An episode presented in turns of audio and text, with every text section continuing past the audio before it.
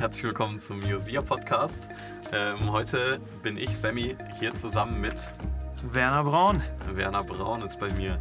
Ähm, Werner, wir haben schon einen Podcast, eine Podcast-Folge hinter uns, die hast du als Mentor mit deinem Menti Simon gemacht ähm, über das Thema Jüngerschaft. Wer von denen, die das jetzt gerade hören, das noch nicht ähm, gehört hat, könnt ihr euch gerne mal anhören. Es ist sehr, sehr viel guter Inhalt ähm, und Christus wird groß gemacht, weil es um ihn geht. Ähm, und auch heute soll es um diesen Christus gehen, dem wir nachfolgen, dessen Jünger wir sind und immer mehr werden wollen. Und ähm, ja, ich habe mir gedacht, wenn ihr schon hier die lange Reise äh, aufnehmt, um nach München zu kommen, von Gießen aus, ähm, dann will ich natürlich wissen, wie seid ihr zum Glauben gekommen, was ist euer Zeugnis. Ähm, aber bevor wir da hinkommen, frage ich dich einfach kurz, stell dich kurz nochmal vor, wer bist du, was machst du? Ich bin Werner Braun. Ich bin tatsächlich 25 Jahre alt, auch wenn ich wie 35 aussehe. Ähm, und momentan studiere ich Theologie, habe vorher als Fachinformatiker bzw. IT-Administrator gearbeitet, ein paar Jahre in der äh, Wirtschaft und bin von da ausgehend dann zum Theologiestudium gekommen. Wo studierst du? An der Freien Theologischen Hochschule in Gießen. Sehr cool. Ähm, ja, ich habe dich tatsächlich auf 28 geschätzt, also von daher. Ähm, das ist nett. 35 ist, ja, muss man auch die Augen ein bisschen zusammengekniffen haben, aber passt. ähm, wie bist du aufgewachsen? Wie ich aufgewachsen bin, ist eigentlich relativ simpel zu halten. Ich bin im christlichen Elternhaus aufgewachsen. Ich hatte gläubige Eltern. Aber auch kurz gesagt, nur weil ich in der Garage geboren bin, bin ich nicht gleich ein Auto. Dementsprechend bin ich auch nicht gleich Christ, wenn ich im christlichen Elternhaus aufwachse. Das ist richtig. Wie bist du denn zum Glauben gekommen? Also zum Glauben gekommen bin ich ähm, mehrfach, könnte man sagen. Das ist so klassisch äh, bekannt eigentlich im russlanddeutschen Kreis äh, auf jeden Fall, ähm, dass man sich immer und immer wieder bekehrt und irgendwie tut sich nichts. Das ähm, äh, hatte ich auch, ja. Ja, ganz häufig ist das so. Und bei mir war es auch so, und ich kann das nicht genau einordnen, aber ähm, so das zentrale Schlüsselerlebnis war 2014 bei mir. Ähm, man wächst in einer christlichen Familie auf, man geht zur Kirche, man hört die Geschichten, man nimmt alles wahr. Und ja, man lebt halt das Leben. Ähm, und ich würde auch sagen, ich habe schon ein paar Mal gebetet, so Herr, rette mich und mach irgendwas. Ähm, und es gab so vielleicht leichte Veränderungen, von denen man sprechen könnte, aber es war so, dass mit meiner Taufe ähm, mein Leben eigentlich so in der Sünde wirklich begonnen hat, so würde ich es formulieren. Ähm, mein Leben war geprägt von ähm, einer Spielsucht, also Computerspiele, ähm, wo ich sechs Stunden am Tag gespielt habe oder mehr. Ähm, ich war ein Serienjunkie, ich habe jeden Tag auch Serien geguckt. Ähm, und wenn ich das nicht geguckt habe, dann habe ich mir Pornos angeschaut, ähm, ohne Ende. Und das war so mein Leben zu der Zeit und runtergebrochen könntet ihr, würdet ihr feststellen, okay, du hocktest deine ganze Zeit nur vom Rechner. Und so war es auch. Und um das auch zu ermöglichen, habe ich jeden Tag meine Eltern angelogen. Ich bin doch ein ITler, ich muss am Rechner sitzen um meine Aufgaben und all das Ganze zu erledigen. Ähm, und ich war gebunden, ich war ein Sklave von diesen Dingen im wahrsten Sinne des Wortes. Ähm, und es war tatsächlich so, dass eine Zeit lang ich abends immer wieder gebetet habe, ähm, Gott rette mich und vergib mir. Und ich habe Arm gesagt und genau die Sachen weitergetan. Tag für Tag für Tag für Tag, eine ganze, ganze lange Weile. Ich war ein ungenießbarer Kerl, ich war meinen Eltern aufs Übelste ungehorsam und ganz viele andere schlimme Sachen prägte mein Leben. Aber das so in Kurzform.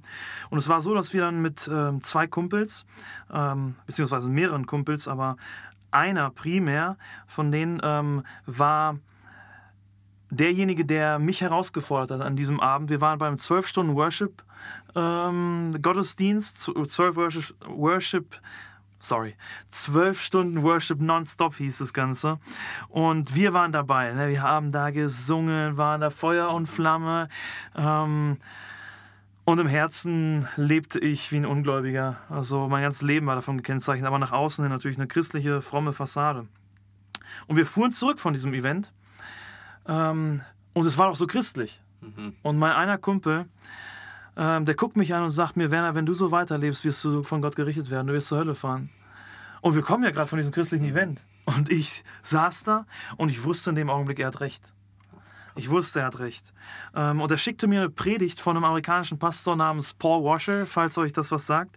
Ähm, und es war nicht die Shocking Youth Message, ähm, sondern Do you truly know the Lord? Also kennst du den Herrn wirklich? Darum ging es.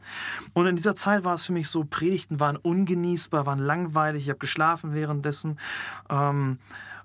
Gottesdienste besuchen war schon ein Krampf und die Bibel lesen, ah, mh, da nicht so. Und er schickte mir diese Predigt und im März 2014, äh, das war auch im selben Monat, wo diese Worship Night war, ähm, da wurde ich wirklich ähm, mitten in der Nacht ähm, in mein Wohnzimmer, kann man sagen, gezogen und äh, habe mich da auf den Boden hingesetzt und einfach diese Predigt gehört. Ähm, warum auch immer, für mich, äh, der Predigten langweilig fand, äh, der fand sich auch einmal mitten in der Nacht beim Hören einer Predigt wieder. Ähm, und in dieser Nacht tat Gott wirklich, äh, was er verspricht, wenn er rettet. Äh, nämlich ist jemand Christus, so ist eine neue Kreatur, sie ist alles vergangen, alles ist neu geworden. Ähm, in, diesem, in dieser Nacht begriff ich, dass ich schuldig bin vor Gott und dass ich verloren bin und dass Christus mein Retter ist oder sein will und sein kann. Ähm, und er brachte mich auf die Knie, sodass ich nur rief, rette mich oder ich komme um. Mhm. So wie die Jünger es damals im Sturm riefen. Ähm, und er rettete mich tatsächlich.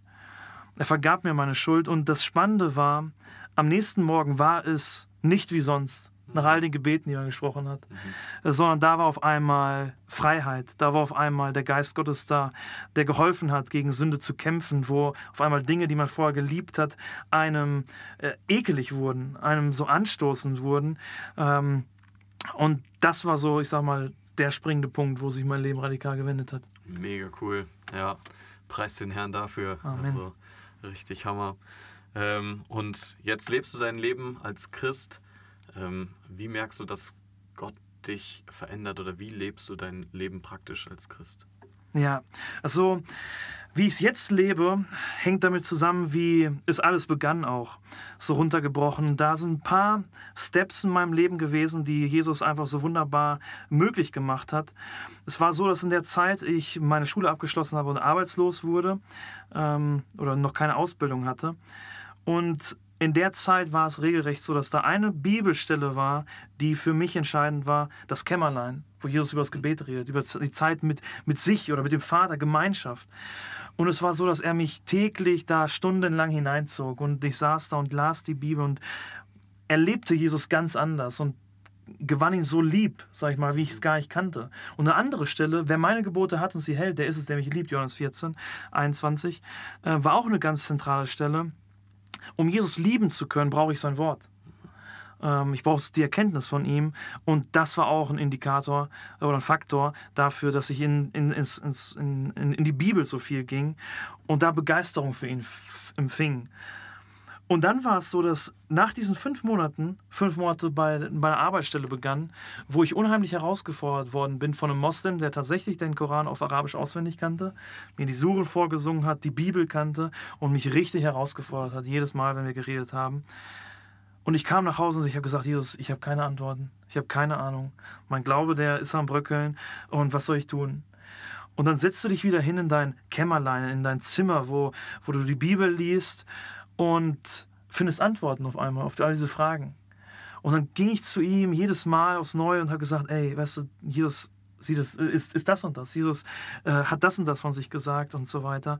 Ähm, und das war eine unglaubliche Erfahrung für einen, wo man gemerkt hat, dass in diesen Zweifeln und Ängsten, die aufkommen, Jesus gegenwärtig ist und die zur Ruhe bringt. Und auch dem, der sie gegen einen bringt, in gewisser Art und Weise den Mund stopft. Weil tatsächlich war es am Ende so, dass er mich angeguckt hat, Mohammed hieß er, und gesagt hat, du redest wie einer, der die Wahrheit kennt. Und ich dachte, jetzt will er sich doch zu Jesus bekennen, bekehren, aber er tat es nicht. Ähm, und wir blieben danach noch ein wenig in Kontakt. Aber bis heute glaubt er nicht an Jesus. Und dann war es so, dass einer von meinen Mentoren ein ähm, Straßenprediger, könnte man fast sagen, ein, ein Strafevangelist oder Seelsorger war, der hat mit den Junkies zusammengearbeitet. Mhm. Der war jede Woche da und der hat mich mitgenommen ähm, mit auf die Straße und eineinhalb Jahre durfte ich dann ähm, da mit den Junkies zusammen auf der Straße Woche für Woche sein und denen das Evangelium bringen und den Liebe teilen und merken, Herr Jesus, da sind Menschen, die sind so kaputt. Mhm. Ich habe keine Antwort. Ich habe nicht einen Ausblick, oh, dass irgendwas mit denen geschieht, weil die so gebunden und versklavt sind. Ähm, und man auch nicht weiß, wie man ihnen helfen soll und auch nicht ihre Fragen beantworten kann. Man ist auch relativ jung im Glauben. Ähm, und dann auch angefeindet wird und all solche Sachen, die einen auch zu Jesus getrieben haben ähm, und einem geholfen haben in dieser Zeit, ähm, mit Jesus zu leben einfach und den Menschen irgendwie zu dienen nach bestem Wissen und Gewissen, so wie man die Schrift auch verstanden hat. Ähm, und das waren so prägende Zeiten, die dann für mein ganzes nach christliche oder mein ganzes christliches Leben im, im, weiteren Verlauf maßgebend waren, nämlich dass man begriffen hat, Jesus hat sein Leben für mich gegeben, er ist alles wert. Äh, warum sollte ich was vorenthalten ihm gegenüber? Und die Menschen, sie brauchen ihn. Und so fing ich an, auf, in meiner Ausbildung dann meinen ganzen Arbeitskollegen von Jesus zu erzählen. Ähm, und sie auf ihn aufmerksam zu machen. Und bis heute habe ich super Verhältnisse zu meinen Arbeitskollegen. Ich besuche sie regelmäßig. Und da ergeben sich auch bis heute Gespräche mhm. über Jesus. Und dann wechselte ich nach der Ausbildung meine Arbeitsstelle oder meinen Ausbildungsplatz und ging dann arbeiten in der Wirtschaft. Ähm, und auch dort habe ich mir zum Ziel gesetzt, Herr, ich will allen aus der Verwaltung das Evangelium hier erklärt haben. Und dann begann das, dass man langsam von Jesus zeugt und man erlebte Anfeindung auf Arbeit, man wurde ausgelacht, man wurde ähm, ich sag mal, angefeindet auch regelrecht. Aber im Laufe der Zeit merkten die, da steckt was hinter. Und Jesus hat so viele Türen aufgetan, wo man mit Leuten über das Evangelium reden konnte. Und während dieser Zeit wuchs auch in mir der Wunsch, Theologie zu studieren, mhm. also Jesus vollzeitlich zu dienen. Ähm, und man tat in der Gemeinde verschiedene kleinere Aufgaben oder Dienste, beschäftigte sich zu Hause viel mit dem Wort. Ähm, und es wuchs in einem dieser Wunsch, boah, ich will Jesus vollzeitlich dienen. Aber wie, wie kann ich das machen?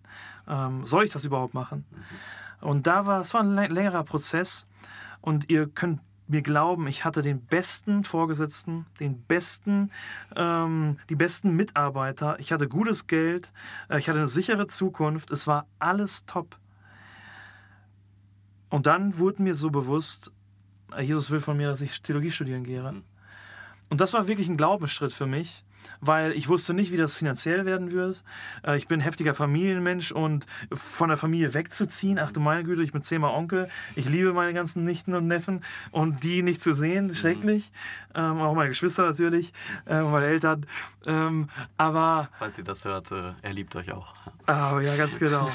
ähm, und das war für einen so herausfordernd. Also viele Dinge, die auf einen zukamen, aber mein Begriff ist, okay, das ist der Wille von Jesus und deswegen mache ich das. Mhm.